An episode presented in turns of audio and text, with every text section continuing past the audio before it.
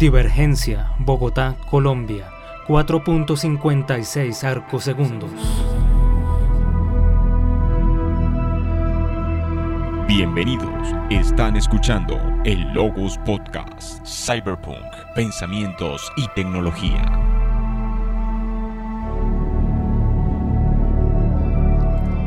Westworld, tercera temporada. Esto es Rio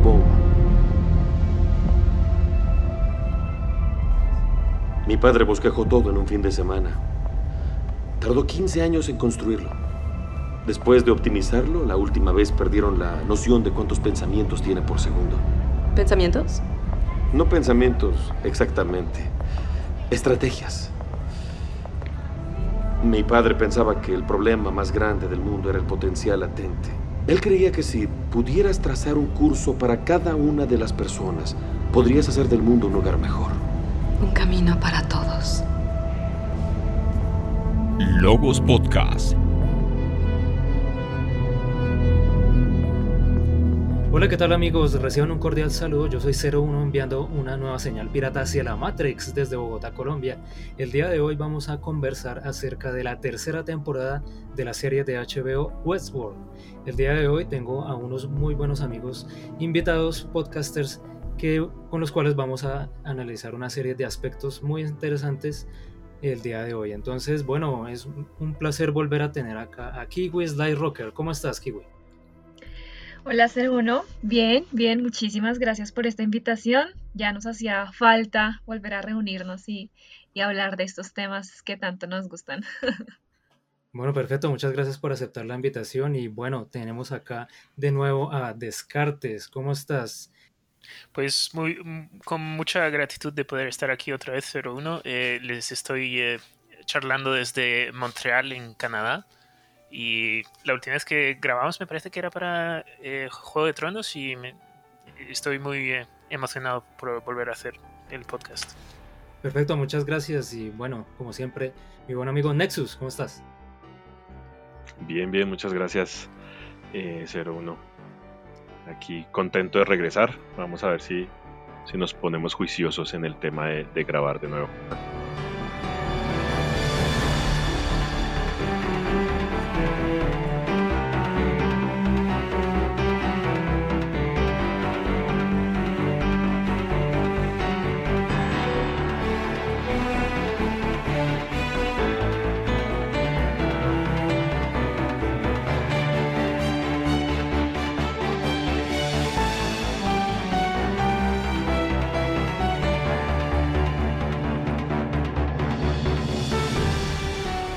Logos. Logos. Del griego conocimiento, razonamiento o reflexión.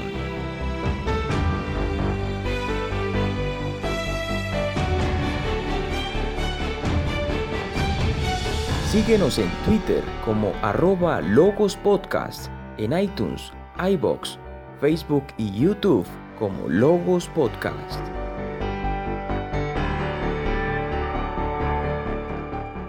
Perfecto. El día de hoy la tercera temporada de una serie que, pues para los que hemos tenido la oportunidad, un muy interesante ese cambio pronto debatible en el cual las dos primeras temporadas estábamos concentrados en un parque, el parque del oeste, Westworld, el cual pues tenía una serie de aspectos claramente tanto visuales en una temática en la cual unos, unos robots, unos androides, los, eh, pues recibían a unos visitantes normalmente con buenos recursos económicos y estos visitantes podían hacer eh, o desempeñarse en una serie de historias y pues estos robots lo que hacían era satisfacerles sus necesidades sea de una manera u otra. Entonces el cambio de esta tercera temporada para mí personalmente me agradó bastante. No sé ustedes qué opinen porque ya nos encontramos afuera de Westworld entonces, pues me gustaría empezar por ahí. Vamos a conversar el día de hoy acerca de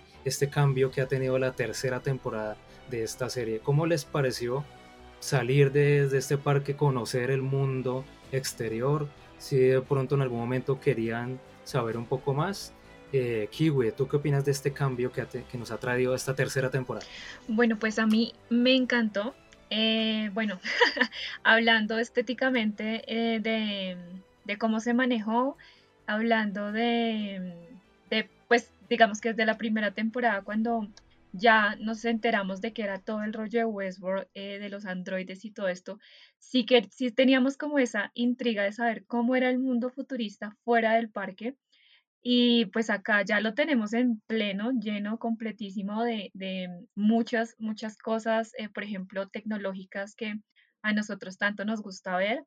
Y mm, hay algo que, que me gusta mucho de este tipo de, de series, por ejemplo, en Black Mirror, algo que yo le eh, atributo mucho, que yo le, mm, no sé, que me complace mucho ver, es el hecho de que la tecnología no es exagerada, es decir, la siento muy cercana, no es como un ver Guerra de las Galaxias o mm, otras series donde la tecnología se ve ya demasiado lejana, eh, no todo lo contrario, yo la siento como, como muy cercana, como muy probable que realmente pase. Entonces, esto a mí me encanta y nos abre como muchas posibilidades también de hacer muchas analogías con, con lo que vivimos hoy en día. Entonces, pues a mí esta parte de ver eh, cómo está el, el futuro fuera del parque me encanta. Sí, efectivamente fue un, un, cambio agradable. Yo sé que muchas personas de pronto no estuvieron de acuerdo con ese cambio podría llamarse un poco brusco, un poco radical, pero, pero bueno, ya, ya vamos a analizarlo un poco más. Nexus, su opinión acerca de, este cambio, de salir al mundo exterior de este parque temático. Bueno, realmente, como lo dice Kiwi, ver el mundo exterior fue, digamos que fue una, una experiencia diferente a la del parque, pero siento que como tal, la serie se deterioró capítulo a capítulo. O sea, como que ya no era el mismo Westworld que estaba viendo en la primera y la segunda temporada. Yo sí no, no quedé contento con la serie como Westworld. Una, una serie independiente, una serie aparte sobre temas de tecnologías y temas eh, futuristas y, y, cosas interesantes, sí, digamos que fue chévere pero el, como tercera temporada de Westworld, para mí fue decepcionante. Yo, yo, yo sí quería decir un poco lo mismo y se me olvidó al final, y era por eso, por eso hice énfasis como en el tema estético y en el tema de tecnología y ver afuera, me pareció chévere, pero sí también siento que a nivel, no sé, de guion narrativo sí cayó un poco eh, en calidad. En eso sí estoy totalmente de acuerdo con Nexus. Bueno, y Descartes, su opinión acerca de este cambio de que ya estamos en el mundo fuera de este parque temático Westworld. ¿Qué opina sobre esto? Es, pues esto que nos propuso la tercera temporada. De forma abstracta, me gusta mucho la idea de que salgan del parque, pero en la práctica me parece que fallaron en muchas cosas. Una cosa que sí me encantó fue la música, eso sí me pareció excelente. Pero a mí me gusta comparar esta tercera temporada con, por, ejemplo, digamos Half-Life 2 o Portal 2. Son, eh, pues, son, nuevos eh, productos que no, no, necesariamente se necesitaban para ah, terminar de dar la historia. Porque ah, realmente hablando, esos dos videojuegos eh, se contenían en sí mismos. La historia del uno era suficiente, no, no hacía falta contar más. Bueno, muy interesantes. Definitivamente siempre con el arte vamos a tener debates, ¿no? el tema de la subjetividad que tanto hemos conversado una y otra vez. A mí personalmente, en cuanto a la historia, pues claramente la primera temporada siempre, o las primeras partes en las películas, siempre van a ser más impactantes. Pero de todas maneras, el tema del oeste a mí nunca me ha llamado la atención, por lo tanto, la tercera temporada yo la disfruté mucho más que las dos anteriores en su conjunto. De todas maneras, sí hubo una historia, una complejidad un poco diferente.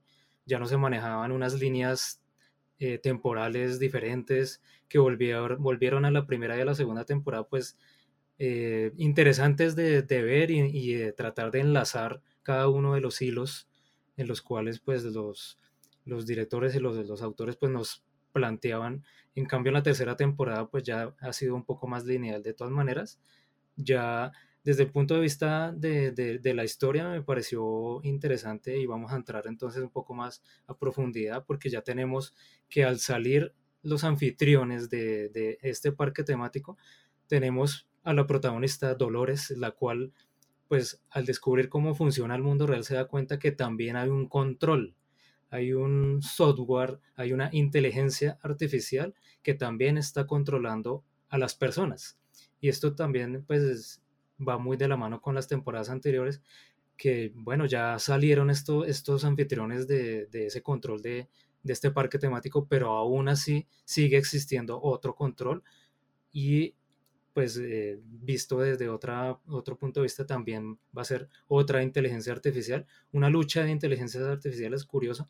Entonces, pues en cuanto a este planteamiento, pues vamos a entrar en materia. Tenemos eh, Aquí en el Logos Podcast siempre hemos analizado las series, las películas, con un, con un eh, bajo una temática llamada el cyberpunk. Ustedes recordarán, hemos hablado bastante de, de, esta, de este subgénero de la ciencia ficción, en el cual nos plantea unos elementos. El primero de ellos es la distopía.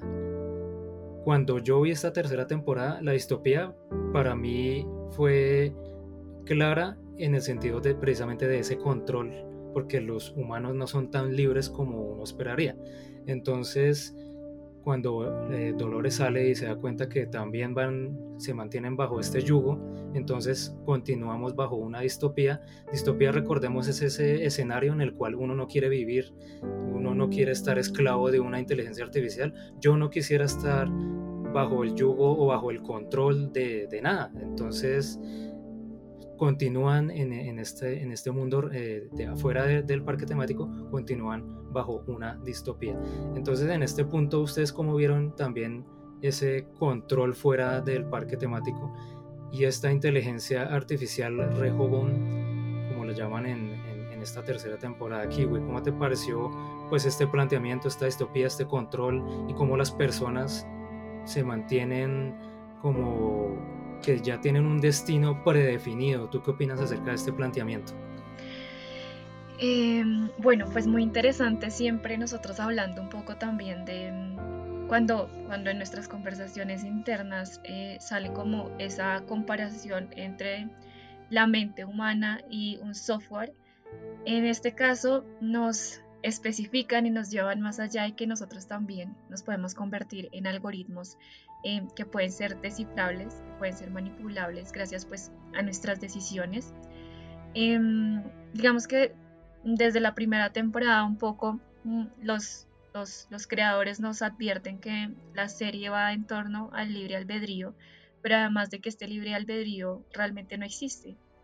Eh, que nosotros, o bueno, nuestras decisiones o comportamientos tienen una base subconsciente que está fuera básicamente de nuestro control.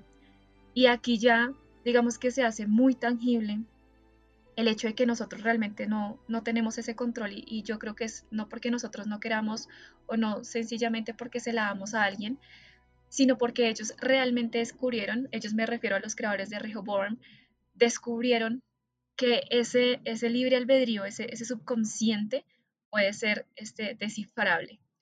Entonces, pues yo lo veo de dos maneras, sobre todo ahorita me parece muy interesante que hagamos este, este análisis teniendo en cuenta todo lo que está pasando con WhatsApp y con el tema de, de, bases de datos, que realmente es un tema que lleva años y este año explotó y siento que explotó, no sé, un poco por haters, un poco porque estamos desinformados. Entonces, llevamos muchos años dándole nuestros datos a las redes sociales, a Internet. Eh, nuestras cookies están por ahí en un montón de páginas web eh, y esas, esas páginas web ya están leyendo nuestros, nuestros movimientos. Eh, entonces es chistoso que hasta ahora, por la desinformación, la gente empiece como a generar ese tipo de ruido, ¿no?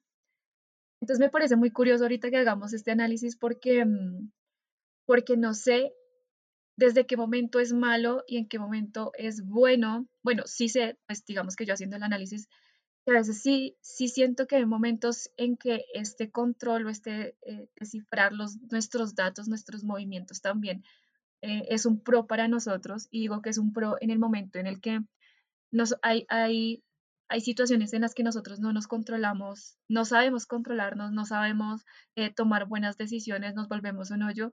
Y lo que plantea eh, Sirac, eh, bueno, él, el hermano y él lo que plantean, mm, es muy interesante porque es acabar un poco con la distopía a la que tú realmente estabas hablando. Entonces, es un juego entre utopía y, y distopía, porque buscando la utopía, entonces están creando ese, eso que tú llamas distopía, pero que yo no lo llamaría distopía. Mm, porque en este momento yo estaría muy de acuerdo con lo que hace, hace Serac, eh, y es generar unas buenas decisiones, generar un control sobre las buenas decisiones de las personas.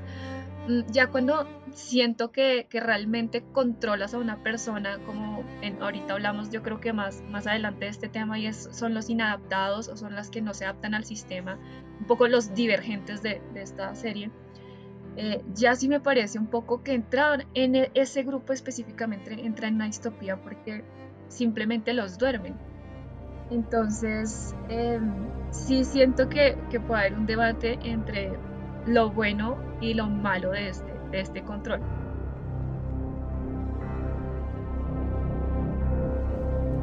Nunca había ido tan lejos. Está tan vacío. Es perfecto como el hogar. Como Westworld, dirás. La masacre. ¿Tú mataste a esas personas? Hice lo que debía para sobrevivir. Dices que quieres iniciar una revolución. ¿Qué clase de revolución libramos aquí?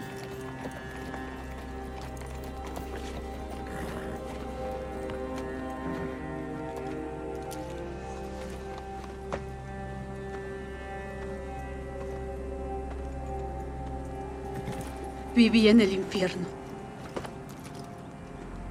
Pero tenía belleza.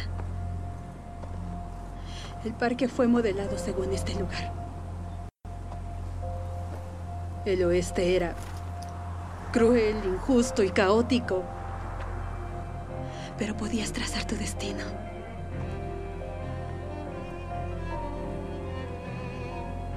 Quiero un lugar para los de mi clase. Para todos nosotros, para ser libres.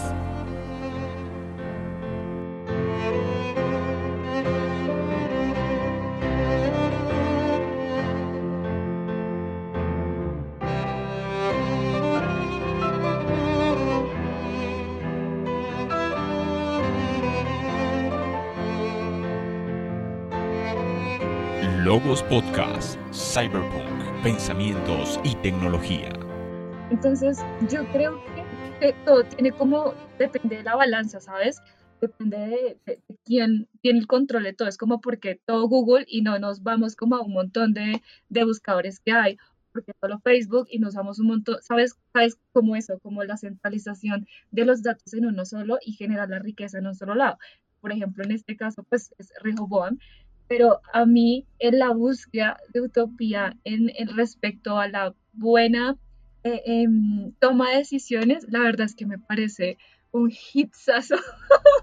Lo siento, pero me encanta. Pero, ten, cuidado porque es que en, la serie no se habla de buena toma de decisiones, se habla de controlarte a ti para que las decisiones que yo crea que son las correctas, las cumplas. Mm. Bueno, ahí es donde entraríamos en, un, debate. Sí, yo, yo creo que... Exacto, es cómo te manipulo, cómo te manipulo para que tú cumplas con lo que yo considero que debes hacer. No es que yo piense que debes hacer una, debas tomar una buena decisión o, una mala decisión.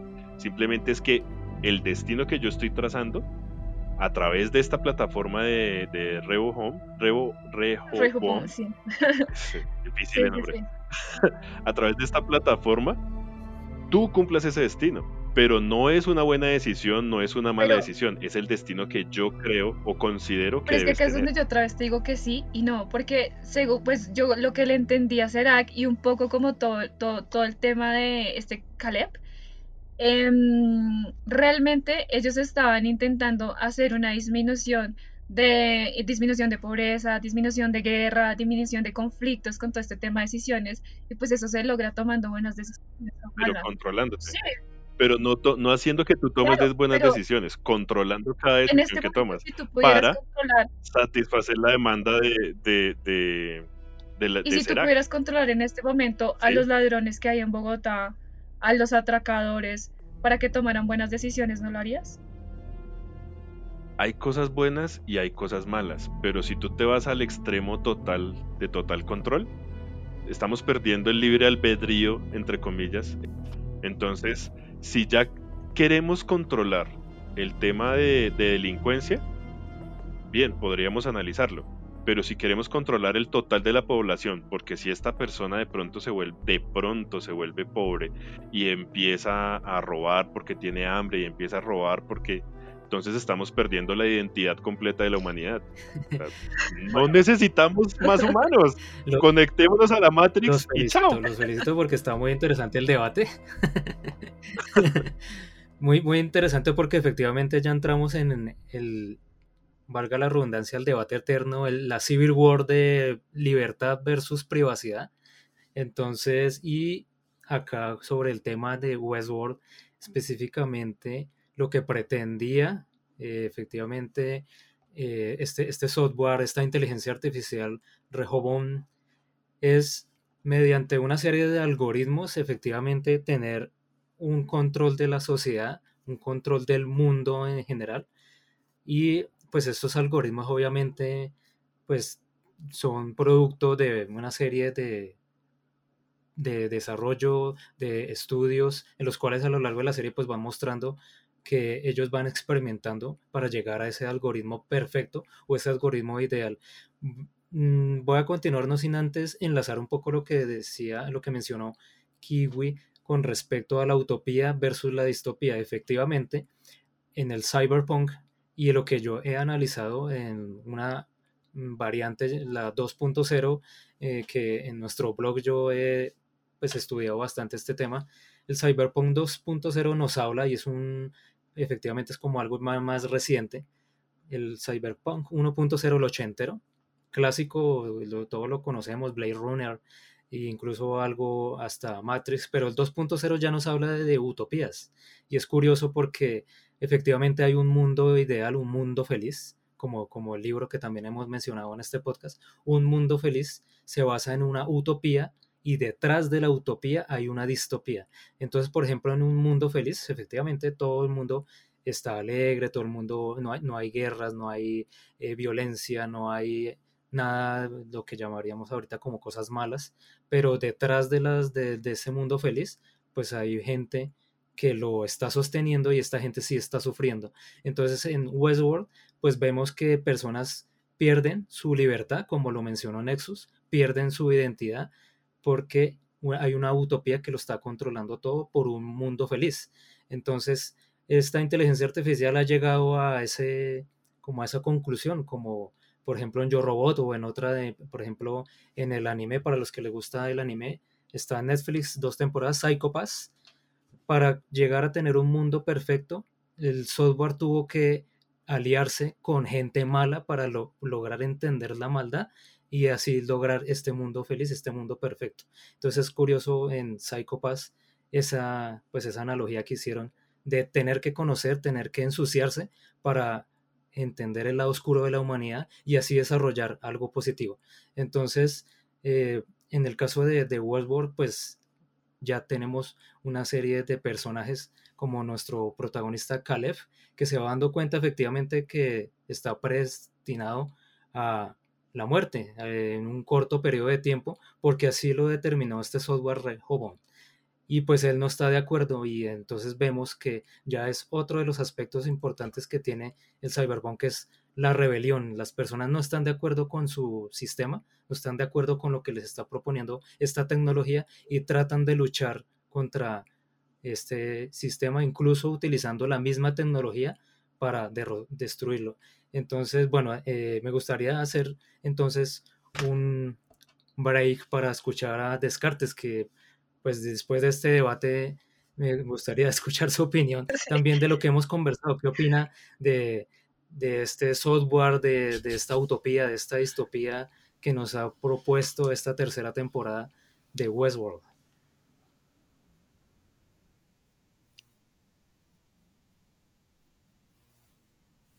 Pues es una pregunta muy interesante, ser porque a decir verdad, de una forma abstracta, yo creo que Rehoboam tiene un, un objetivo que es admirable, que es de pues, es esencialmente que todo el mundo sea feliz y tenga paz y que no haya violencia ni nada de eso, pero las eh, herramientas que utiliza para llegar a eso son, horribles, hacen pensar en Skynet o, como dijo usted antes, en Yo Robot, no me acuerdo el nombre de la inteligencia en el libro, pero es esencialmente el mismo que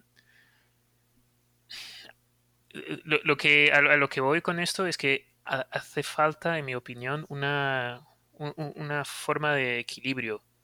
Porque no, no se puede controlar todo. Y incluso si se controlase todo, como Rehoboam tenía planeado, pues entonces hay gente que les forza a hacer el mal, a ser unos em, ladrones, y otra gente que les forza a ser eh, pues jueces y pues o sea que e, e, en, en vez de elegir cada persona, sería el algoritmo que, elige y pues todos sabemos que los algoritmos son hechos por personas, entonces los que hacen los algoritmos, la pregunta es qué eh, opiniones que, eh, pues culturalmente, qué es lo que han puesto y que no han puesto en los algoritmos, porque el, un personaje que me gusta mucho en la serie es em, Maeve, porque ella es un programa que ha evolucionado por sí mismo. O sea, eh, eh Rehoboam es muy impresionante, pero Maeve bueno, sí, muy, muy interesante.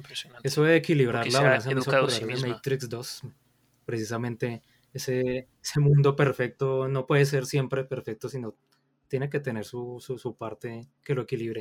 Entonces, sí, eh, efectivamente, todas estas, estas historias, por eso es que de cierta manera a mí me ha llamado bastante la atención esta, esta, como esta propuesta de la tercera temporada porque hace como un cambio, es respirar algo diferente, es salir de, este entorno visual del lejano oeste, del, antiguo oeste, para pasar a, a, la ciudad. Y pues vemos que este, este software eh, esta inteligencia artificial Rehoboam, recordemos que es una circunferencia y cuando uno está en, eh, viendo los primeros capítulos de, esta tercera temporada, pues uno no, no comprende hasta cierto punto pues de qué se trata, sino ya más adelante cuando ya se está explicando de qué se trata y vemos como algunos picos, recordemos que es una circunferencia con, unas líneas negras. Ah, tú hablas sobre como este eclipse que hay como en el reloj de, de Serac, ¿sí?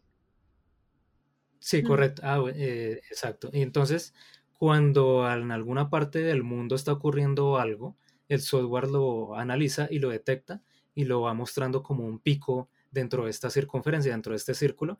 Y a medida que la serie va, la temporada va avanzando, vemos cómo se va agrandando más el pico, como en, algo, en una ciudad o en una, una región del mundo algo está sucediendo. Y a la larga, analicemos qué es lo que pretende eh, pues eh, la y ello eh, ha analizado, y ustedes eh, opinarán al respecto, ha analizado que algo ha ocurrido en el, en el sistema, algo ha ocurrido en la, en la, Matrix. Entonces, resulta que se salieron unos androides, unas inteligencias artificiales de Westworld y están pues en, en el mundo y Rehoboam analiza esto y dice tenemos que actuar algo está ocurriendo en el sistema y yo voy a actuar al respecto. Entonces, ¿será que es el, dueño de esta inteligencia artificial? Pues va a ser un engranaje en el cual va a pretender hacerse dueño de Westworld, tener todas las conciencias artificiales, tenerlo absolutamente todo controlado, tanto en el mundo, eh, llamémoslo afuera de, bueno, en el mundo físico, en el mundo real, pero también tener controlado todas las inteligencias artificiales creadas en Westworld. Y ahí es donde entra todo un entramado, pues interesante para mi parecer, que en el cual tenemos muchos protagonistas involucrados, como es el caso de Dolores, Maeve, que ya lo mencionó Descartes. Eh, Nexus quería comentar algo al respecto.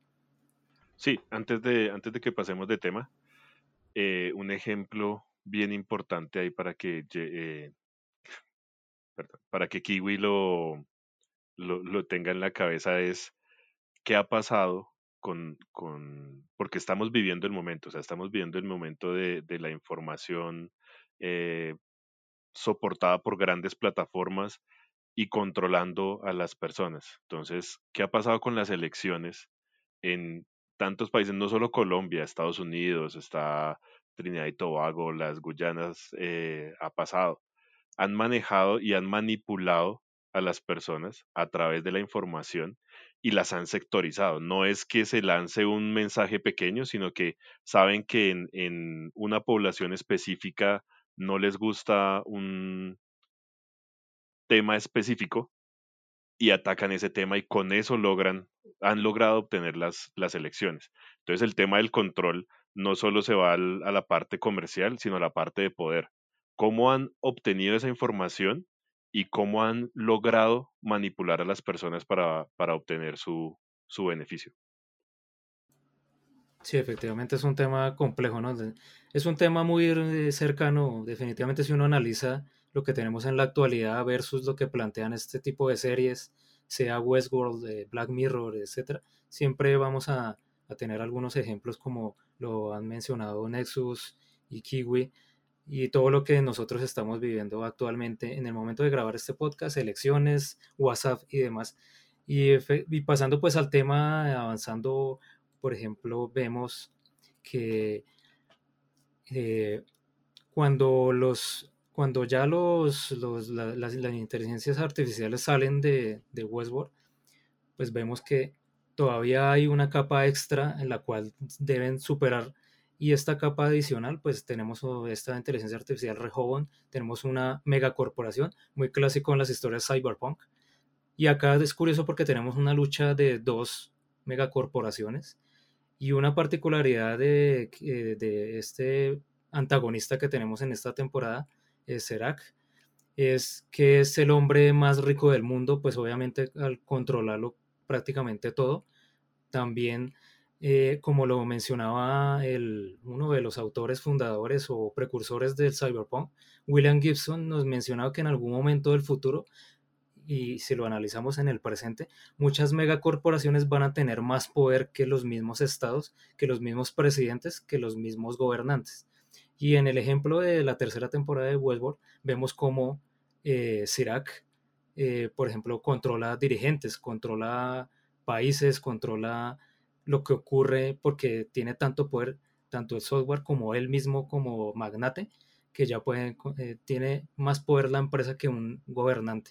Y es curioso cómo, eh, eh, pues Westworld en su tercera temporada, yo apenas la, la, comenzaba a disfrutar, me parecía muy, muy cyberpunk en muchos de los planteamientos que estaba plasmando, a diferencia de las dos temporadas anteriores, que sí, efectivamente había unas inteligencias artificiales y, y muy interesante el tema del parque, pero es que prácticamente todos los aspectos que tiene el cyberpunk, tanto el clásico como el, moderno, los tiene esta, esta temporada. Tenemos la distopía, tenemos las megacorporaciones, tenemos las inteligencias artificiales, tenemos los punks, los rebeldes, porque pues nuestro protagonista eh, quiere desligarse de, de, ser controlado por el sistema. Y acá en este punto voy a hacer un paréntesis. Eh, Kiwi, te voy a hacer una pregunta rápida. Eh, ¿A ti te gustaría entonces, y basado en lo que ya has mencionado, ¿Te gustaría entonces tener una, una, aplicación en tu celular que te diga absolutamente todo lo que tienes que hacer para que tú seas feliz acorde con lo que está planteando la aplicación? Que me diga qué tengo que hacer, yo lo veo más como unas, unos consejos y unas em, opciones que yo, pueda, que yo pueda tomar y es que yo así lo veo. O sea, no, es, no te ponen una pistola en la cabeza para que tú lo hagas Simplemente te están diciendo, estas, estas son como las opciones y puedes tomar una u otra decisión, ¿sabes? Entonces, no me molestaría para nada, la verdad, no me molestaría para nada tener una ayudita extra para, para tomar mejores decisiones, la verdad. Y si en algún momento descubres que esta aplicación tiene absolutamente todos los datos de tu vida y que incluso te puede dar la fecha en la cual vas a morir, ¿qué pensarías? pues mejor aún, porque es más, es más, es más eficiente, o sea, es más, su predicción obviamente va a ser más em, ajustada a, lo que se necesita, ¿sabes? O sea, es como, o sea, es lo que yo les mencionaba de, de que nosotros realmente, o bueno, según lo que nos propone la serie, y según, em, creo que igual estudios sí hay, tocaría investigar más, pero libre albedrío, libre albedrío no tenemos. Nosotros igual estamos controlados por la sociedad, aunque no lo queramos. Y o sea, yo estoy en el punto en el que ya me vale verga si me siguen preguntando, para si es que usted no va a tener hijos, y es que usted no se va a casar, y es cuántas personas nos llevan años, años controlados por eso. Entonces venir a decir como es que somos libres, libres de qué bebé. Si tú no puedes separarte Pero te das cuenta que si eres ¿no? libre, No, pero, es que precisamente, claro, porque tú eres libre de tomar la decisión de no tener claro, bebés. no, no, no, Round 2, bueno, vamos, round es 2. pues, pregunta, Claro, tú estás, está diciendo, tú estás contradiciéndote de lo mismo no, que no, estás no, diciendo. La sociedad te dice que debes tener hijos. Tu familia te dice, ¿para cuándo los hijos? Los amigos te están diciendo cuándo hacer y tú dices, no los voy y a la, y la tener. aplicación también Entonces decir estás tomando la decisión de, no va- tenerlos. llevemos eso a la, a la aplicación. La, aplicación me podría decir lo mismo, pero yo soy la que va a tomar la decisión de si lo hago o no lo hago. Ya, si me, si, si me van a poner una pistola en la cabeza, pues, ok, eso, eso ya es un control totalmente diferente, pero es que yo estoy hablando de que igual tenemos la opción de de, decidir si lo tomamos o no lo tomamos. Claro, volvamos al tema de la compra del televisor. ¿sí? Una persona arranca con la idea de quiero comprar un televisor. Y al final del ejercicio, con tanta publicidad y con tantos mensajes en la vida real, termina comprando un televisor. Si tú dices, yo controlo mi vida, pero la aplicación me está diciendo, pues no debería tener hijos porque su estilo de vida, su, su forma de ver el mundo, que le gusta salir, que le gusta pasear, que le gusta tener su propia libertad, qué sé yo, porque es la razón, porque no quieres traer más personas al mundo, lo que no importa, ¿sí? Si tú al final te das cuenta que nunca tuviste realmente un control, sino que la aplicación siempre te fue empujando hacia esa decisión de no tener hijos, a raíz de que conoce todo lo que tú, haces, tú tienes, tú deseas, no fue tu decisión, fue la plataforma que te dijo no tenga hijos. Eso es lo que plantea la, la plataforma de la, de la serie, ¿sí? Eso es lo que plantea. Dice, te conozco tanto que te puedo dar los pasos y te puedo indicar cada cosa que vas a hacer y no vas a poner resistencia, Lo que estás ¿sí? planteando no le veo diferencia a la realidad. Ahora ponte a pensar eso en la situación de una mujer que quiera tener familia, que se quiera casar, que quiera tener un hogar, que quiera estar en su casa, hacer aseo, ser, ser una persona hogareña. ¿Cuál es, la diferencia, sabes, entre el control que ella le está dando a su vida o los consejos que le está dando la aplicación para tener su hogar? En este momento, si lo planteamos así, si yo tengo la aplicación en ese momento, seguiría el rumbo de mi vida siendo feliz y esa mujer, otra mujer, que la guiaron a ser feliz y a cómo tomar buenas decisiones en su hogar. De pronto esa mujer, la aplicación le, le puede decir cómo, cómo criar bien a un hijo, ¿sabes? Em, educarla para ser madre, por ejemplo, me parecería lo máximo, porque hay mamás que la verdad mm, a la verga tienen mierda en la cabeza y no saben ni idea de cómo criar un peladito. ¿Sabes? Entonces, la verdad, Lo lo que que pasa es estás que, planteando es, es lo que está pasando hoy en día. Sencillamente no le veo la diferencia, porque claro, una cosa es si a nosotros nos lavan el cerebro literalmente y, no sé, nos ponen un chip en la cabeza y nos dicen, marchen, haz de cuenta como en, en esta serie que ahorita la mencioné, ah, a la verga, eh, se me olvidó el nombre de esta serie, que literalmente les ponen un chip en, eh, para que los, para, para tomar este, decisiones. este, es- ¿Cómo se este podcast lo vamos a nombrar, nombrar Westworld a la verga. Eh, Eh, no, ¿cómo se llama esta, lo, que, esta, lo que pasa es que? Bueno, lo que pasa es que estás, estás poniendo dos ejemplos que te, que te podría, o sea, yo entiendo tu punto, pero digamos que el tema de no tener hijos y cumplir toda una vida sin tener hijos está bien. Ahora, tú dices, listo, ahora la aplicación con otro ejemplo de otra, de otra mamá, le está, de otra persona, de otra mujer, le está diciendo, ah, usted es hogareña, usted tiene ese, ese espíritu, esa sensibilidad, lo que quieras que, que sea lo que le dé la aplicación y le dice, debería tener un hijo. Y ella tiene un hijo, pero entonces cuando tiene el hijo se da cuenta que no es capaz de no, tenerlo, no es yo capaz de soportar no lo que pasa en la otro, realidad, ay, no, lo que pasa Ayla, no, porque es que si estamos hablando de una apli- aplicación que te conoce, o sea, es una aplicación que, o sea, yo voy, yo parto desde la idea de que nosotros ya hoy somos un algoritmo. De, de, las decisiones que tomamos ya son un algoritmo. La diferencia de que esta aplicación exista o no en este momento es que la aplicación eh, nos guiaría a tomar buenas decisiones. Yo quería terminar como la idea de que no siento que es un control eh, totalitario como en Divergente, se llama así esta cosa de películas, porque en Divergente literal te meten un chip. Por ejemplo, me pueden meter a mí el chip y me dicen, es que sí, tienes que tener un hijo, tienes que quedarte en tu hogar, tienes eso ya para mí, eso ya es otra cosa, eso es un control de distopía en el que yo jamás me, me quisiera meter, ¿sabes? Pero si a mí me dicen, te leemos tu vida y según lo que vemos que a ti te gusta, pues, no me están controlando, están leyendo, leyéndome a mí, leyendo mis decisiones, las que yo tomo, las que me gustan, y me están diciendo, ok, según lo que hemos estudiado tu vida, puedes tomar esta decisión. Ahora, si me van a meter un chip donde realmente ya no voy a ser yo quien toma la decisión, sino una aplicación, eso ya no me gusta. No sé si, si, si, está Pero. ¿por qué, surgen, ¿por qué surgen los divergentes? Te entiendo perfectamente, pero ¿por qué surgen los divergentes en, en la película?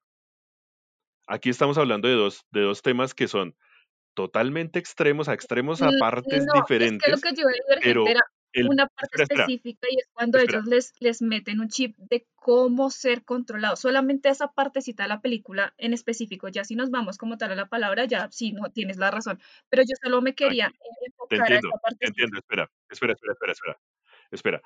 Son dos, dos cosas totalmente diferentes, totalmente opuestas, pero que se basan en el mismo núcleo, el control. En Divergente se controla, no recuerdo haber visto la parte del chip, pero se controla culturalmente. Te crían, en, en- dependiendo de la facción donde estés, la cultura te cría para que seas eso, para que seas inteligente, para que seas eh, poderoso, para que tengas esa cultura ya creada, para que tengas hijos y familia y seas eh, sumiso. Esa es la cultura y te controlan ahí. Ahora hablamos que la tecnología es la que te controla. Te está diciendo, mire, el paso uno, paso dos, paso tres, porque mi destino para usted, no su destino el que usted quiere, lo que yo quiero para usted es este. Entonces, son las dos mismas eh, controles desde dos puntos de vista diferentes, uno cultural, que lo vi- vivimos hoy en día. Claro, las familias nos están enseñando cómo es que debemos vivir, qué es lo que queremos hacer, lo que tú misma lo estás diciendo, tu familia te está diciendo para cuándo el hijo y tú estás siendo divergente, tú estás diciendo, momento, es que yo no quiero eso para mi vida. ¿Cómo podemos ver la divergencia en, en Westworld? Caleb es un divergente. Sí. Caleb negó su futuro a través de manipulación, porque es que no lo hizo libremente tampoco. Mm, A través de la manipulación y el hackeo a su propia aplicación, entonces empezó a ver el mundo de forma diferente y ya Dolores cuando lo toma le dice, mire, este es el mundo. Él pudo haberse quedado o se pudo haber ido, pero se convirtió en un divergente. Él dijo, no, ese no es el destino que yo quiero. Entonces, sí, eh, tu ejemplo es muy bueno porque la divergencia puede existir en ambos lados. Cuando la persona abre los ojos y dice, pero es que yo no quería tener este destino, es que la aplicación me dijo a mí que ese era mi destino. Hablando de la aplicación, digamos que ya, ya saliéndonos un poco de la realidad, porque en la realidad, pues, nos, nos, van a, nos van empujando culturalmente o con promociones o con lo que Sí. quieras, pero es que en la aplicación estamos hablando que Re- Rejodón. estamos hablando que la Rejodón, Rejodón. Rejodón. Estamos hablando que Rejodón te está manipulando desde el momento en que entras en contacto con ella. ¿Sí? No te está diciendo, ah, bueno, yo creo que a usted le gusta tal cosa. No, a usted le va a empezar a gustar tal cosa. Mire, váyase por tal lado, vaya haciendo tal cosa, porque mm, el destino que yo pienso que usted va a tener es este. Y los pasos para que lo cumpla son estos. ¿Ves? Usted No. no va a tener ese trabajo jamás, porque el trabajo que tiene asignado es este. No lo veo así. O sea, yo, yo ¿Ves? siento que, que, que ambos vamos en una línea diferente, eh, porque yo lo estoy leyendo de no me están controlando, sino están leyendo mis pasos y según esos pasos, que son decisiones que yo he dado, me están dando unas opciones en el futuro. Así es Mm, como yo lo pero leo. no, pero en la realidad, en la, en la aplicación como tal, te No. están diciendo, te está moviendo la aplicación, claro, porque la aplicación es una aplicación predictiva, Está, está está interesante, prediciendo el está futuro. Por eso. interesante el debate y, y yo estaría en el Team Nexus, en el Team, porque también me acuerdo de un mundo feliz. Hay una palabra que me parece clave, que precisamente viene de, esta, de este libro, que es el, el reacondicionamiento. Entonces lo que hace en un mundo feliz no es utilizar un software, pues que obviamente eh, pues es un libro ya con sus años, sino utilizan una droga. Entonces en la droga está el condicionar a la gente para que sea lo que la sociedad del mundo feliz de, tiene establecido que sea todo el mundo. Eh, el Soma, que es el, eh, sí. La, la, droga es para que se, se comporten. Eh, lo, del, lo de la sociedad es ah, genéticamente, o sea, hay una subclase de humanos que solo, solo están perfecto, porque ahí eh, vendría, listo, entonces ahí está por, un lado lo que es el soma para mantener, mantener a la gente condicionada, está la parte genética, gracias por el, aporte, porque también hay castas como en Divergente, y ahí están especializados de acuerdo a lo que ellos vayan a realizar, y el soma les ayuda a que sean felices viviendo esa vida. Y en el caso de Westworld, pues tenemos esta, esta aplicación que condiciona a la gente. Y recordemos, eh, Kiwi, qué pasaba cuando ya esta aplicación fue desmantelada. Que las personas, cuando, las personas despiertan y se dan cuenta de, la realidad y de ahí se nota que ellos como salir de la, de la matriz, ¿no? Como que ellos salen y se dan cuenta, yo en qué mundo andaba metido, yo con qué persona estaba casada, yo, uy, yo voy a morir en tres años, o sea, absolutamente todo eh, ese condicionamiento en los cuales lo tenían subyugados eh, eh pues es, es, un, complicado. Vemos que toda la sociedad está condicionada y que efectivamente, como dice Nexus, pues tenemos unos divergentes, tenemos esos punks, esos casos particulares que salen del sistema y tratan de luchar para arreglarlo, ajustarlo, o por lo menos hacer el intento, ¿no? Porque ya entra, entrarían otros temas detrás. Entonces sí estaría de acuerdo con esos en ese sentido y ese despertar pues es un ejemplo. Exacto, es que es muy difícil, digamos que llevarnos a nosotros mismos hacia, hacia, hacia el ejemplo del, de la aplicación, porque tendríamos que abstraernos, tendríamos que mirar hacia afuera y pensar en, esa es la vida que yo quiero, o sea, hasta, no, hasta este momento, esta es la vida que yo he querido siempre es pensar en volver atrás y decir, oiga, si yo hubiera tomado esta u otra decisión, estaría en otro camino y ese camino me hubiera gustado. Entonces, en esta aplicación es lo que se ve, ese despertar es eso, salir de ese mundo y decir, pero ¿de verdad yo quería esto en la vida? ¿De verdad estas, esta esposa era la que quería, este trabajo era el que quería? Yo no quería vivir en ese país, quería viajar, quería estar lejos. ¿Sí? Pero entonces lo que propone la aplicación, como lo decía, es una aplicación predictiva es mantenerte bajo esos mismos parámetros, controlarte para que no te salgas de ahí. Cuando bajan la aplicación, todo el mundo... Y va, en analogía con las dos temporadas anteriores, en las cuales los que estaban subyugados eran los androides, ¿no? Siempre se me olvida eh, el nombre de los anfitriones. Los anfitriones. Y recordemos que en las dos primeras temporadas los anfitriones también están bajo ese condicionamiento y son muy pocos los que logran despertar, o un despertar, llamémoslo como, como, como hacia el humanismo, ¿no? Como que ya son conscientes de su entorno, de, su, de, que están siendo controlados, de que hay algo más por encima de ellos. Entonces lo mismo ocurriría en la tercera temporada de Westworld, en los cuales ahora le toca el turno a la misma humanidad salir de ese como esa capa en los cuales ellos están siendo controlados, pero ahora es al contrario, ahora la humanidad está siendo controlada por una inteligencia artificial. Es, digamos que esa, esa ese giro de 180 grados que tiene esta temporada, que también por eso me parece muy interesante, en la cual ya es un planteamiento de, eh, diferente, opuesto al que vimos en las dos temporadas anteriores, y cómo Dolores, incluso Maeve y, los mismos anfitriones ayudan a ese proceso a desmantelar esta, esta capa que tiene controlado a la humanidad. Entonces, por ese lado, personalmente me parece muy interesante. ¿Algunos comentarios de Descartes, por ejemplo, al respecto?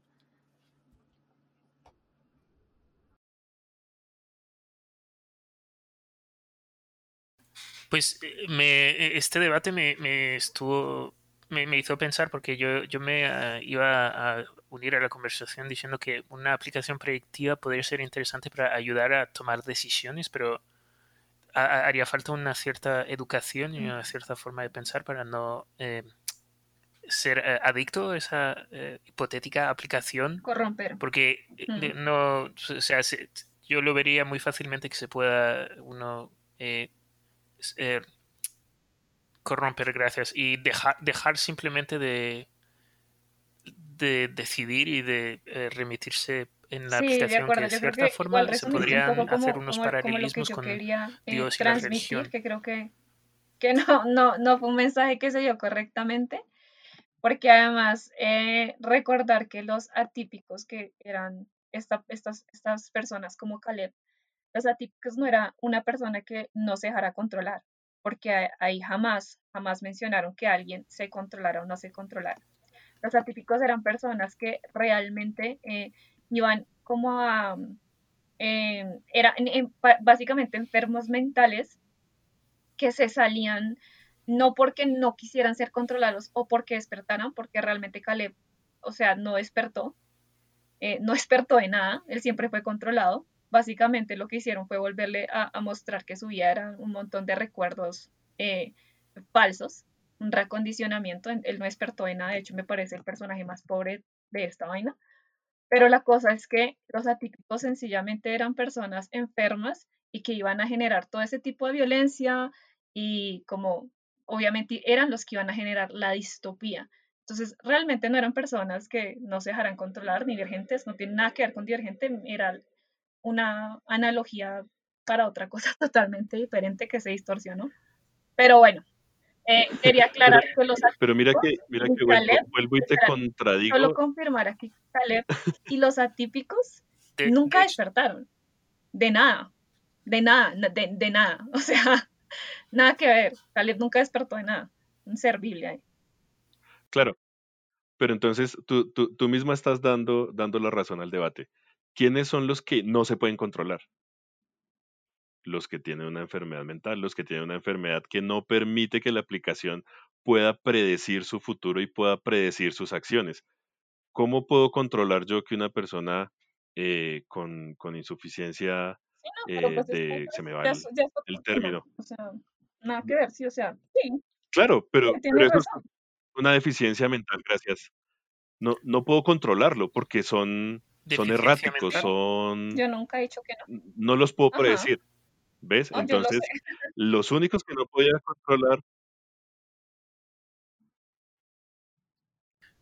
Pero uno podría pensar que con la capacidad de computación de Rehoboam, eh, pues podría predecir por parte el comportamiento. Y de hecho, hablando de esto, a mí me habría gustado que la serie pase más tiempo desarrollando esta parte de los... eh, pues eh, donde están en, encerra- gracias, donde están encerrados los atípicos. El hermano de Serrak creo que es el único que se le da un nombre dentro de todos los atípicos, bueno, además de Caleb, pero habría sido muy interesante, en mi opinión personal, que lo, lo hablen más y por qué es que está Solomón Este, ahí. sí, igual, ¿Era para igual vigilarlos, creo? Porque no la, quería la, tirarlo. la, la parte del hermano de Serag es que no es predecible, no puede predecir las acciones de él. No, o sea, es tan errático y es tan aleatoria cada acción que toma que no la puede predecir. Por eso es que eh, eh, descubren este tipo de, personas, justamente. Es curioso cómo Kiwi menciona el tema de que aparentemente uno está libre, o sea, en, eh, en el ejemplo que estamos conversando de Caleb, que él considera que está libre, pero a medida que va avanzando la, la temporada vemos que sigue siendo o estuvo siendo manipulado también por el mismo sistema, ¿no? Muy, muy interesante ese, ese, ese, ese ejemplo, porque sí, efectivamente a veces uno, qué tanto eh, capacidad de libertad uno tiene a la larga, que es algo que Kiwi ha hecho mucho énfasis pues, en, en lo que ha mencionado el día de hoy. Entonces, eh, muy interesante, tuvimos acá un debate con varios, varios rounds. Muchas gracias Kiwi y Nexus por, por, eso, por, esa- por esas conversaciones. También me gustaría avanzar un poco en, en el tema de esta tercera temporada. Hemos analizado, bueno, la distopía, las megacorporaciones, el plan Ay, tachito, de tachito. ser... Algo de- que me gustaría mencionar respecto a lo de las megacorporaciones, casi se me olvida. Pues yo estaba leyendo una entrevista eh, que le hicieron a, mm, a Jonathan Nolan, que me pareció súper interesante. Y es que le preguntaban em, que, em, que si él era amigo de Elon Musk y si de alguna manera Elon Musk había influenciado algo en, su, en la realización de la serie. Y Jonathan Nolan le dijo que sí, y que realmente habían tenido muchas conversaciones a lo largo como de estos años. Eh, él decía que, pues, que obviamente lo, lo, lo admiraba mucho, era un visionario increíble y que realmente le ayudó bastante en muchas de las decisiones que realizó con la serie. Em, y porque tenía mucho, mucho en cuenta como, como las, las, los aportes que él le daba respecto a que pensaban que el futuro pues no iba a ser realmente muy diferente de lo que era hoy, o de no tanto lo que plantearon en la serie, como de lo que ya el rumbo que estaban tomando hoy en día, em, el manejo, por ejemplo, de las personas con, con aplicaciones y redes sociales, smartphones. Entonces, me parece muy interesante porque hablando de, de corporaciones y que aquí ellos realmente estén eh, teniendo en cuenta la opinión pues, de Elon Musk, me parece guau. Quería hacer ese aporte. Perfecto,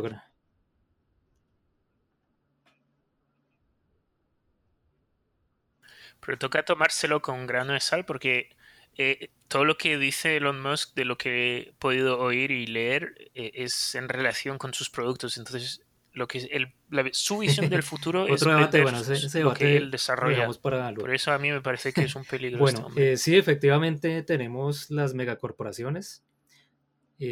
Siempre va a haber como una, una figura o alguien importante detrás con mucha visión y el tema de Rehoboam hemos conversado de cómo eh, a través de esta circunferencia algo hay fallas en el sistema y esta inteligencia artificial trata de controlar la situación pero pues en esta tercera temporada vemos cómo todo se ha salido de las manos porque ya tenemos unos unos androides tenemos eh, pues tenemos a Dolores tenemos a Maeve que no hacían parte de, de ese sistema inicial y pues será tratando de, en lo posible, mantener todo bajo control, pero definitivamente no lo va a lograr.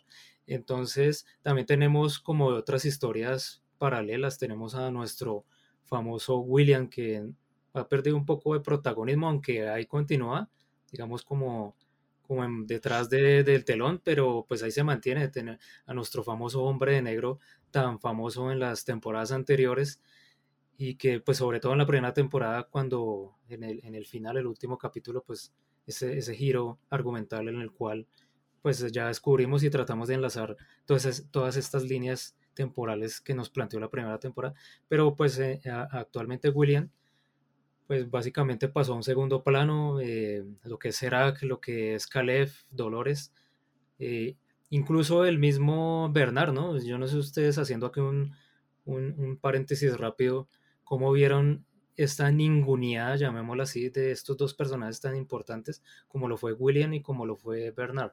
Nexus. Es que, es que ahí justamente es donde yo no estoy de acuerdo con la serie. O sea, la serie me gustó por, la, por el tema de la tecnología, por el tema que trataban esta, esta interfaz predictiva y todo lo que quieran.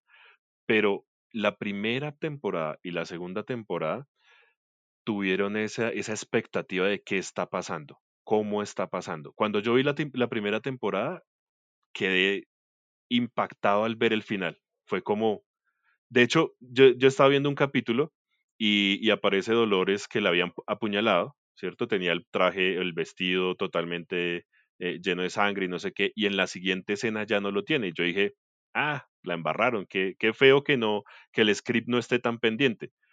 Cuando sale el final y nos damos cuenta que eran diferentes días en los que pasó, fueron épocas totalmente diferentes, de hecho muchísimos años, y cómo William había manipulado totalmente a, al, al, dueño de, de, esta empresa, se me va el nombre de, de la empresa de los de Delos, a Delos, cómo lo había manipulado para obtener el control de eso que le pareció fantástico, que al principio se enamoró, pero después dijo, con esto voy a controlar el mundo. Entonces, ya la parte argumental de la tercera temporada sí, sí, sí me falló a mí, me falló muchísimo. haber perdido como ese entorno de Bernard, como lo que, lo que traía, que es como, ¿cómo decirlo? Como que ya no es la misma serie, ¿sí? Ya no es el mismo argumento que se venía trayendo de la, de la primera temporada. Sí, muy bueno el tema eh, tecnológico, el entorno visual, la música, todo me pareció muy chévere pero la parte argumental, uff, la, la, falla fue brutal y, y, me parece que falló bastante. Eh, a mí me parece, sí, efectivamente, eh, pues esta temporada 3 cambió muchas cosas. De pronto yo no a mí personalmente me gustó la parte argumental, o sea, contraigo un poco a, Nexus. O sea, la parte de la historia sí me gustó, pero hay una falla grande, es en los personajes. Eh, Descartes iba a mencionar algo sobre qué ha pasado con William, qué ha pasado con Bernard.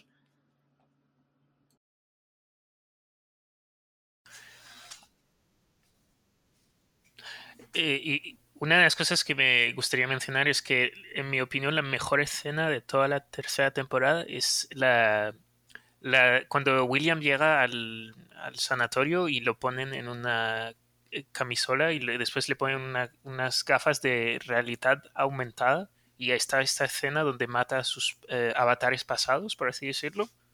Y a Sí, mí me hizo pensar muchísimo en eh, Brasil de Terry Gilliam, creo que es del 72. En todo caso, buenísima escena. Y e, es verdad lo que decía Nexus, que pues les han pues le- les han dado menos protagonismo y yo tal vez sería más mesurado diciendo de forma general a la temporada que la historia, el hilo argumental es muy interesante, pero la forma de la cual lo cuentan en esta temporada Sí. pues es decepcionante comparado con la calidad Totalmente. de la Sí, primera esa, esa temporada. parte de, de ese que giro es dramático mejor que da al final, que uno este- dice, este día. wow, todo esto estaba pasando, no pasó. Y yo lo estuve esperando como en qué momento vamos a cambiar, en qué es- ponían los tiempos, en tal fecha va a pasar un eh, atentado, va a pasar un disturbio, va a pasar no sé qué. Pensé que por ese lado se iba a ir el, el- el giro de, de- de épocas, pero nunca pasó. La, la serie, lo que les decía, esta temporada no me parece mala, ¿sí? Si la veo fuera de Westworld. Si yo veo esta serie como la primera temporada de una serie cualquiera, es fantástica, es, es, el tema es muy interesante. Pero si lo concateno con la primera y la segunda temporada, me parece que, que fallaron, que fallaron un poco. Sí, yo estoy totalmente de Sí, de acuerdo. Para cerrar no. entonces este tema de los personajes, eh, Kiwi, comentarios. Eh, no, bueno, pues primero sí estoy totalmente de acuerdo con Nexus y con, y con Descartes. Eh, siento que sí hay un desaprovechamiento como de, de la narrativa que ya venía en las dos temporadas anteriores. Sin embargo, sí leyendo el por qué tomaron la decisión de hacerla un poco más plana, por decirlo de alguna forma, es que las personas estaban diciendo que no la entendían. Entonces yo como en, en una revista, eh, o sea, en una revisión dos o tres, pues, o sea, yo, yo sé que, que, que la, la serie realmente es compleja, pero es que eso es lo que le da el plus, eso es lo que le hace una serie premium, por decirlo así. Entonces, o sea, que le bajen la calidad, las personas realmente tengan que entenderla en dos o tres revisiones, me parece pues, realmente descache más grande que, que pudieron haber hecho. Y por esta decisión fue que empezaron a meter personajes súper ponchados, personajes a los que no les pudieron dar de pronto la trama que ellos habían pensado inicialmente y los dejaron como Bernard caminando de un lado para otro a ver qué hacía y en qué lo ponían, qué lo ponían a hacer. Básicamente, venga a lavar los platos a ver si lo ponemos eh, al otro man, eh, se me pasa en este momento el nombre de la persona que acompañó todo el tiempo a Bernard, como que, ajá, ¿y tú qué? Ajá, entonces como muchos personajes están desaprovechados, o sea, meter a, también a la compañera de May, Ashley Stubbs. hay un capítulo como para que apareciera, eh, elemento de, ay, sí, se me están olvidando en este momento todos los nombres, pero realmente todos súper ponchados y le dan el Clementine. protagonista, a, el súper protagonismo a Caleb, donde realmente él no hizo nada, ¿sabes? O sea, él sirvió como para explicar el tema em, de la reprogramación como en los humanos y ya está, pero y de pronto como para, para ayudarnos como a entender un poco el tema de, las nuevas tecnologías, cómo funcionan los nuevos delitos, que esa parte también pareció súper interesante, las drogas digitales, pero realmente contenido Caleb no aportó, o sea, él como personaje no hizo nada que uno dijera, wow, ni siquiera fue la- el, el que le dio la clave eh, de Solomon a, a Rehoboam para, para reconfigurarlo y poderlo destruir, o sea, como que, ajá, Él entonces es, no. él es el Indiana Jones del arca de... Sí, no, o sea, en eso, en esa parte es súper flojo y, y, y- y estoy de acuerdo con Nexus, no es decir, es que es mala, sino que no le da el nivel a lo que ya veníamos, no le da para nada el nivel. Grave. Fíjate que, fíjate que algo que me pareció de alguna forma molesto, tú lo dices, es que pusieran a, eh, como relleno a los personajes Ay, sí. principales de las primeras temporadas, ¿sí? el tema de, bien, mostraron que existían otros parques, mostraron que habían otros, otras tramas eh, planeadas o ejecutándose, pero era como tan vacío, era como tan, eh, eso sería en rol, eh, ¿cómo se llama cuando un personaje hace metajuego? Ah, ok, sí, cuando... Sí, metajuego. Sí, metajuego. Metajuego. Sí, entonces hay, hay unas tramas que uno dice, pero esto nadie lo sabía. ¿Cómo se enteraron de que esto estaba pasando? ¿Cómo se enteraron que Maeve tenía todos estos contactos y se supone que se destruyó todo el parque, el parque principal de Delos? ¿Cómo, cómo vuelven y contactan a, a- o conectan a todas estas personas si ya no se tiene esa información? Entonces esa, esa parte es como decir, o sea, yo lo veía, yo decía, ¿por qué están metiendo a estos personajes principales como relleno de la, de la temporada? ¿Por qué no los están eh, explotando más? Inclusive aparece este, el que, eh, ah, es que no, no me acuerdo los nombres, perdón, que le mata a la hija a William al principio, que era como un, como un cuatrero, Ah, eh, el que era amigo de que William. aparece al final entregando, mostrando las Sí, bombas. sí, sí. Ah, no, Sí, reponchado. sí, sí, sí, el que lo, el que lo sigue, que lo, lo ahí. Lo que me pareció re curioso es que, No, que aparece ahí como de repente ayudándolo y, y- Musashi, del lado de Dolores, cuando Dolores, ¿qué onda con Musashi? O sea, yo quedé como, ¿what? Reponchado el man ahí. No, marica. Mal.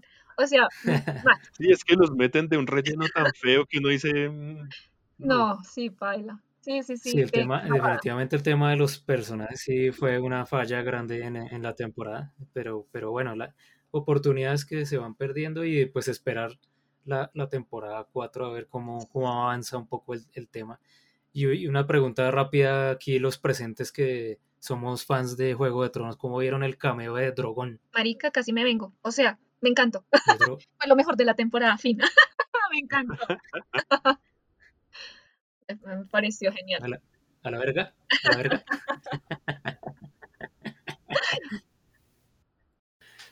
Me, enca- me, encantó cuando lo vi, pero la verdad es que hasta que lo mencionó usted, Sí, sí, sí, a mí ni me siquiera me pasó Estoy acordaba. O sea que buscando pues, justamente estuvo cuándo chévere pasó cuando eso. estuve en ¿Cuándo pasó pantalla, eso? pero No, no, no lo no, recuerdo. no me, Tiene, tiene la, la memoria, tiene la, mem- la- tenemos las memorias alteradas, ¿no? Pucha, por eso es que yo siempre insisto que a veces es bueno repetirse las series, Sí, es cierto. las series, las películas. Yo hago ese ejercicio, yo soy consciente que yo tengo una, una falla de memoria. Entonces, para compensar eso, pues trato de repetirme pues muchas cosas. De Y a hecho, veces uno lo disfruta Ah, ya, igual. ya, ya, ya. Perdón, sí. Era Es que, cuando, es que cuando el el... tema, el tema de que, el tema de que como fuera un poco sonsa la, la, la serie, eh, a mí me generó distracción. Sí, o sea, a mí me, dejó- me generó como ah, skip, eh, siguiente, siguiente, siguiente. Entonces sí, estoy justamente, de verdad, fui a buscar la imagen porque no recordaba. Ya me acuerdo, sí, eh, fue, fue impactante ese momento, pero fue en el capítulo 2 de la ah, en temporada. 2. Entonces de ahí para allá pasaron tantas Claro. cosas que eso fue como, ah, bueno, sí, chévere, apareció. ¿Saben cuál fue el perdón. personaje que más me gustó Sí, entonces en, es en curioso y, y eso se... Perdón.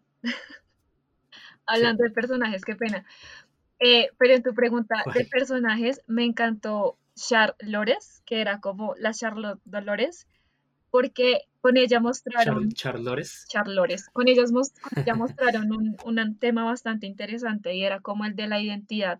Y fue explorar como ese tema de la inteligencia artificial, de si seguiría comportándose igual eh, o cómo influirían las decisiones, los actos, de acuerdo a nuestro entorno y de acuerdo a las nuevas experiencias que vamos viviendo, porque ambas tenían como el mismo objetivo, ¿cierto? Pero ella empezó a conocer otro mundo la Dolores real, ¿no? Y entonces empezó a, experimentar otro tipo de sentimientos y estos sentimientos la empezaron a llevar por otros rumbos. Eso me parece genial, porque es también como, como esa, esa construcción de la personalidad de, después de cada uno, ¿sabes? Como que aunque era una copia de Dolores, terminó yendo por otro camino gracias a esas otras experiencias que tuvo. Y, eh, por ejemplo, que hayan tocado ese tema así, a mí la verdad que me encantó. Me encantó muchísimo. Fue como uno de los temas que Mira me, que, no sé, me llamó mucho la atención. mi- mi- mira que por fin estamos de acuerdo en un punto en esta, en esta etapa de peleas. Yo honestamente, honestamente pensé que el giro argumental que le iban a dar a la vaina, que le iban a dar al final de la temporada, con tantos anfitriones creados, porque es que había anfitrión por todo lado, William era un anfitrión, eh, Delos era, lo estaban colocando como anfitrión, estaban tratando de programarlo, todos eran anfitriones, entonces yo pensé al final que estaban dentro de otro parque que simulaba la realidad, que no era un parque eh, del pasado, que no era un parque del futuro, no, era un parque que simulaba la realidad y les permitía a sus eh, participantes eh, vivir esa realidad que quisieran haber tenido, pero pues no la, no la pudieron tener o haber, haber hecho alguna otra cosa dentro de la misma realidad. Cuando no pasó eso, fue como decepcionante de, pero, pero marica, todos son anfitriones. ¿Y qué pasó? O sea, eso se perdió. Pero me gustó mucho el tema de, de Charlores de, cómo ella fue evolucionando y volvemos a la pelea inicial, cómo cambió su destino, cómo cambió a partir de sus propias experiencias, cómo cambió el control que tenía, que tenía Dolores sobre ella. Esa, esa parte me pareció bien, bien interesante. Sí. Bueno, perfecto.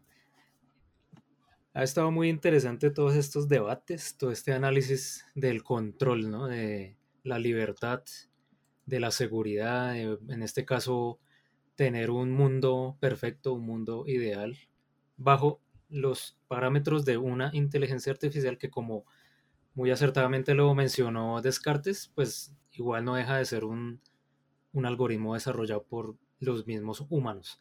Entonces, bueno, vamos a ver qué nos depara la, la futura temporada número 4.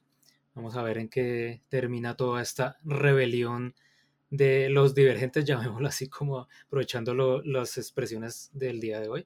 Vamos a ver, eh, al destruir completamente a la inteligencia artificial, vamos a ver cómo se va a comportar la humanidad, qué tanto nivel de anarquismo podría llegar a eh, tener una sociedad en la cual les da, les da toda la libertad teniendo, eh, siendo controlados de antemano y como salir de esa burbuja en la cual ellos se encontraban y ahora vamos a ver cómo se comporta la humanidad en este nuevo escenario. Pues personalmente me parece que pues, me da curiosidad ver cómo continúa esta, este, esta serie Westworld. No sé ustedes de pronto qué esperan de una futura temporada número 4 para cerrar el podcast del día de hoy y sus conclusiones de, esta temporada número 3. Eh, Kiwi Light Rocker, con, cuéntanos. Bueno, de la cuarta temporada. Eh, bueno, yo espero ver ahora sí un futuro distópico vuelto nada. Eso es un poco como lo, que yo espero ver, eh, un poco viendo cómo, eh, cómo se ve este Bernard en, la escena post-créditos del último capítulo. Em, y viendo un poco también el cartel, por ejemplo, en la tercera temporada de Westworld, donde realmente se ve arena y el esqueleto de un, em, de un anfitrión. Entonces, es, no sé, yo tengo la sensación de que se va a ver algo así totalmente distópico, un mundo vuelto caca, y ver cómo, cómo efectivamente funcionaría el mundo sin, sin este tema de decisiones y cuál es esa nueva tecnología que sale para controlar un poco el mundo, porque pues siempre va a haber alguna forma de control, ¿no? Sea la que sea, siempre va a estar. Perfecto. ¿Y tus conclusiones de esta temporada número 3? Bueno, mis conclusiones, a mí realmente, eh, pues me gustó, no, no es, no, no me sorprendió tanto como quisiera, sobre todo cuando me enteré de que le habían bajado la calidad porque la gente no la entendía, me pareció súper fácil, o sea, como que nada que ver. Em, me, me encantó, creo que una de mis escenas favoritas fue em, cuando William estaba como en una sesión de grupo y habló como de de Dios, de que la humanidad simplemente era como una bacteria eh, arrojada, como, como en una bola, ¿cómo fue que dijo? Por acá la tengo, pero pienso que la humanidad es una fina capa de bacteria en una bola de lodo arrojada al vacío y que si hubiera un Dios se hubiese dado por vencido hace mucho tiempo. Entonces él habla como de lo que yo siempre, o lo que yo más estoy inconforme con, con nosotros los humanos, y es el desperdicio, el consumismo, la exageración, el uso y la destrucción de, de todos los recursos. Entonces, Eh, como siempre, Westworld a mí dándome unas excelentes frases en sus guiones, eso sí, no me, decepcionó para nada, muy bueno. Y lo único en lo que realmente estoy muy, muy, eh, me decepcionó mucho fue con, el tema del desperdicio de personajes y, y ya, pero pues sigue estando como entre mis primeras series favoritas. Perfecto, Kiwi, muchas gracias. Y bueno, Descartes, su opinión de la temporada 3 y qué espera de la futura temporada 4.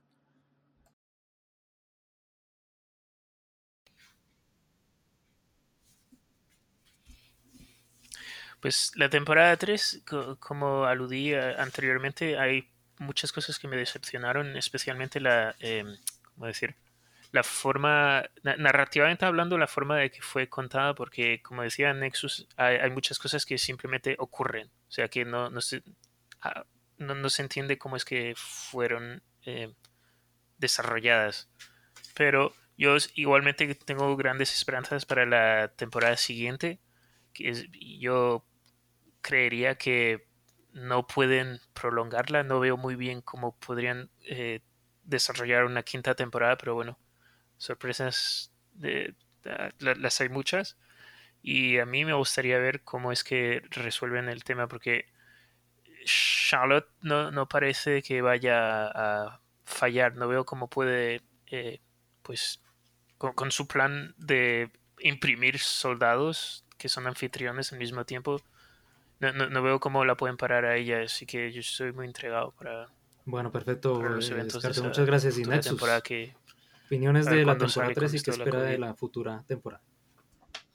Bueno, de la temporada 3, como creo que lo, lo, he repetido bastante, mmm, como una temporada de una serie tecnológica y, de control y todo esto de inteligencias artificiales, me pareció muy buena.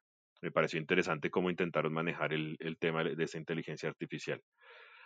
Conectándola con la primera y la segunda temporada, el desperdicio de personajes, eh, llevarlos a ser personajes secundarios y, y, de relleno. Es que, es que ni siquiera llegan a ser personajes secundarios, simplemente son un relleno que no, que no aportan a la, a la tercera temporada, que no están conectados ahí con el tema de la tercera temporada, sino que eh, de repente aparecen y dicen dos, dos, dos palabras y ya.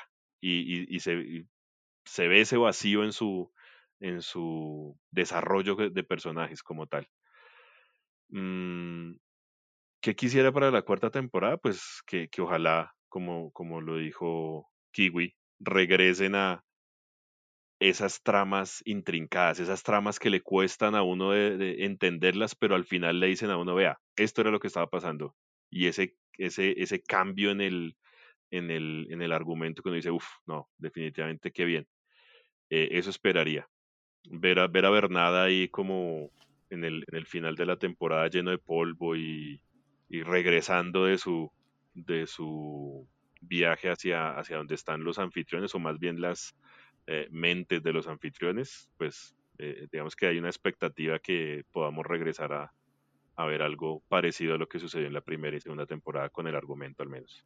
Bueno, perfecto, muchas gracias.